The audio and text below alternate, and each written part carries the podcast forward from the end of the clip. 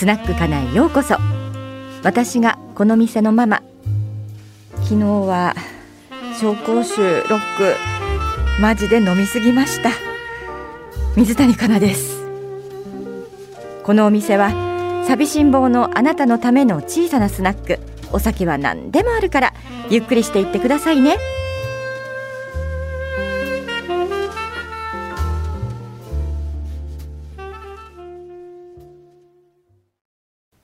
では今夜の二人の出会いに乾杯はいあの四谷に花浜という中華料理屋がありましてでそこのかきソース焼きそばすんごく有名なんですね。もう私たちが四谷にいた頃からそこで打ち上げやったりあとはランチ食べに行ったりっていう有名な中華料理屋さんであの海光健さん海光武さんがそこのあのお店のこうおすすめしてたみたいなねことでも有名なんですけれども、えー、まあ私の何年前ぐらいかな15年前ぐらいからあの、えー、知り合いの方が、えー、久しぶりに四谷の花浜で集合みたいな感じで誘ってくださいまして行ってきたんですけれどもまあ紹興酒が進む進むアンド最後の締めに出るその柿ソース焼きそばっていうのねこれが美味しいんですよね。あのね焼きそばのそばだけが柿ソースでこうの味付けで炒められてるというものすごい超シンプルなほんとそば酢そばなんですね。なんだけど美味しい牡蠣のソース。でまあ盛り上がり。えー、あの相手は男性2人だったんですけども仲間がね。はあのそれ終わった後に新宿のゴールデン街に繰り出して 行かれました。行ってらっしゃいなんて。楽しんできてみたいな感じなんですけどなんかちょっとこう街も元に今戻ってはきてるんですよね。まあ、もちろんね引き続き感染対策我々もちゃんとしているしお店側もちゃんとやってますけれどもこの前もうちのあの息子のリュウジと一緒に急にうどんが食べたくなってうどん屋さんに行ったんですけれどもあのうどん屋さんなんだけれどもえーと、お酒も飲めるしいろんなおつまみもあるっていう。最後の締めにうどんを食べるっていうねそういうお店でちょっと早めの時間に行ったんですがもうみるみるうちにお店混んできましてわあなんか各テーブルの人もみんなこうキョロキョロしながらなんかこう戻ってきたね街がねみたいな感じでねいたんですけどまあこの戻りがいつまで続くのかっていう感じではありますね本当にもう。で今回のテーマは「無理はしない」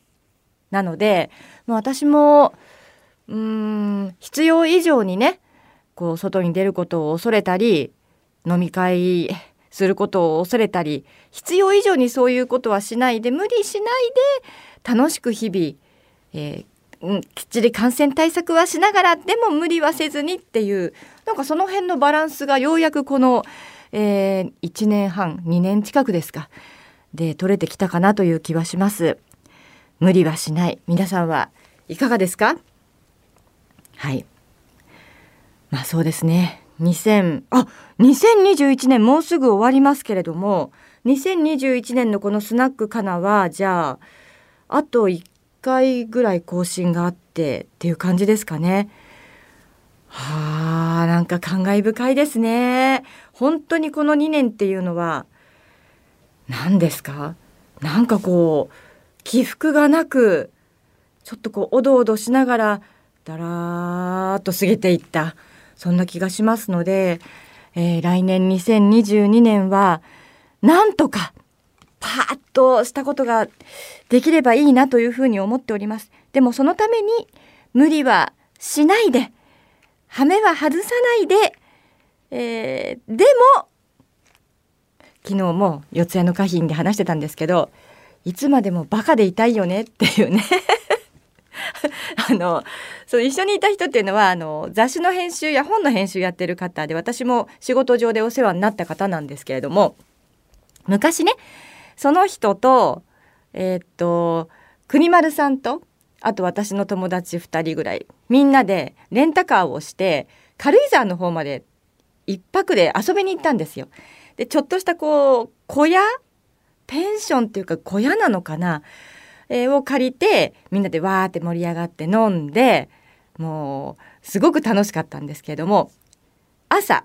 パッと目が覚めて私起きた時まだみんな寝てたんですね。でもあみんな起こさないように私はちょっと朝日でも浴びるかなと思って小屋から出ましてでちょうど朝日が昇る時で「あー気持ちいい!」なんて伸びをして小屋の前でそしたら地元の方が向こうからこう犬の散歩かなんかで歩いていらっしゃってで私も「あおはようございます」って、えー、とても感じよく声をかけたつもりなんですけど相手が「みたいな「え？みたいな顔をしてものすごいいぶかしげな顔で過ぎてったんですね。なんか私悪いことしたかなと思ってで小屋入ってまあ歯でも磨こうかなと思ってパッて顔見たら私の顔がものすごいみんなに落書きされていて眉毛はつながっているほっぺたくるくる書かれているものすごいいたずら書きされていてまあ私が酔っ払って寝ちゃった時にみんなが私に油性マジックで書いたらしいんですよ。で その後洗っても落ちなくてもう油性マジックだから本当落ちないんですね。でなんとかなんとかこうあのクレンジングでこう落としたりしてで東京帰ってその日あのスポーツクラブ行ったんですよ。そしたらスポーツクラブの人が「水谷さん今日顔色悪いですよ」って あの言われるくらいなんかこう油性でこう落とせ落としきれなくってなんかこう顔が青くなってるみたいなもうそんな話も昨日してねゲラゲラ笑ってなんかこれからもああいうバカでいたいよねってっていう話をしたら3人で紹興酒3本開けてしまったというそんな低たらくなお話でございました。えもう私本当に無理はしないですよ。ストレスは抱えずに生きていくつもりでおります。言いたいことは言ってやりたいことはやる。でも一方、寛容な心を持って優しく健康に生きていきたいなというふうに思っております。はい。さあ次回のメールテーマなんですけれども日本酒の話、えー、年末年始でなんとなくこうねあどうですか？皆さん忘年会とか新年会ってややってらっしゃるんですか？さすがに私はねまあ、会社の決まりもありますしそういうパーッという忘年会新年会は、えー、やらないんですけれどもまあなんとなく少人数で集まって楽しむっていうぐらいかな。でも数も全然少ないですよ。本当に。寂しいです、まあ、日本酒の話ということで特にこの年末年始っていうのはね日本酒飲みたくなりますどうも日本酒というのは家で飲んでもそんなに美味しく感じないんですけど外で飲むと美味しい。で外でみんなで飲むと美味しいんだけれども外で一人で飲む安い日本酒っていうのはなんか美味しいんですよね。一人で飲む日本酒は高いいいやつじゃダメなんもう安い日本酒の方がなんか美味しく感じるのはこれなんでですか？誰か教えてください。はい。日本酒の話、えー、お待ちしております。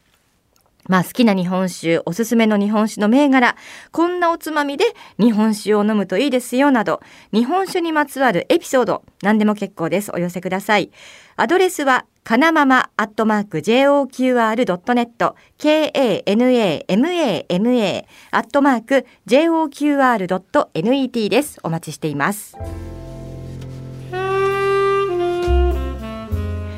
あら、もう閉店の時間？そろそろ店の裏で飼っている猫の春が日経新聞の日曜版に掲載されたママの話。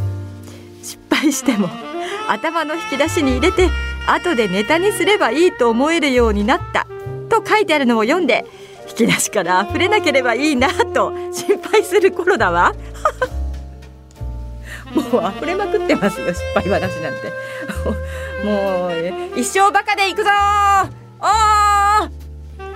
では最後にママの今夜の「ひとりごと」やっぱり紹興酒って美味しいから今日は紹興酒超熱で家で飲もうっと。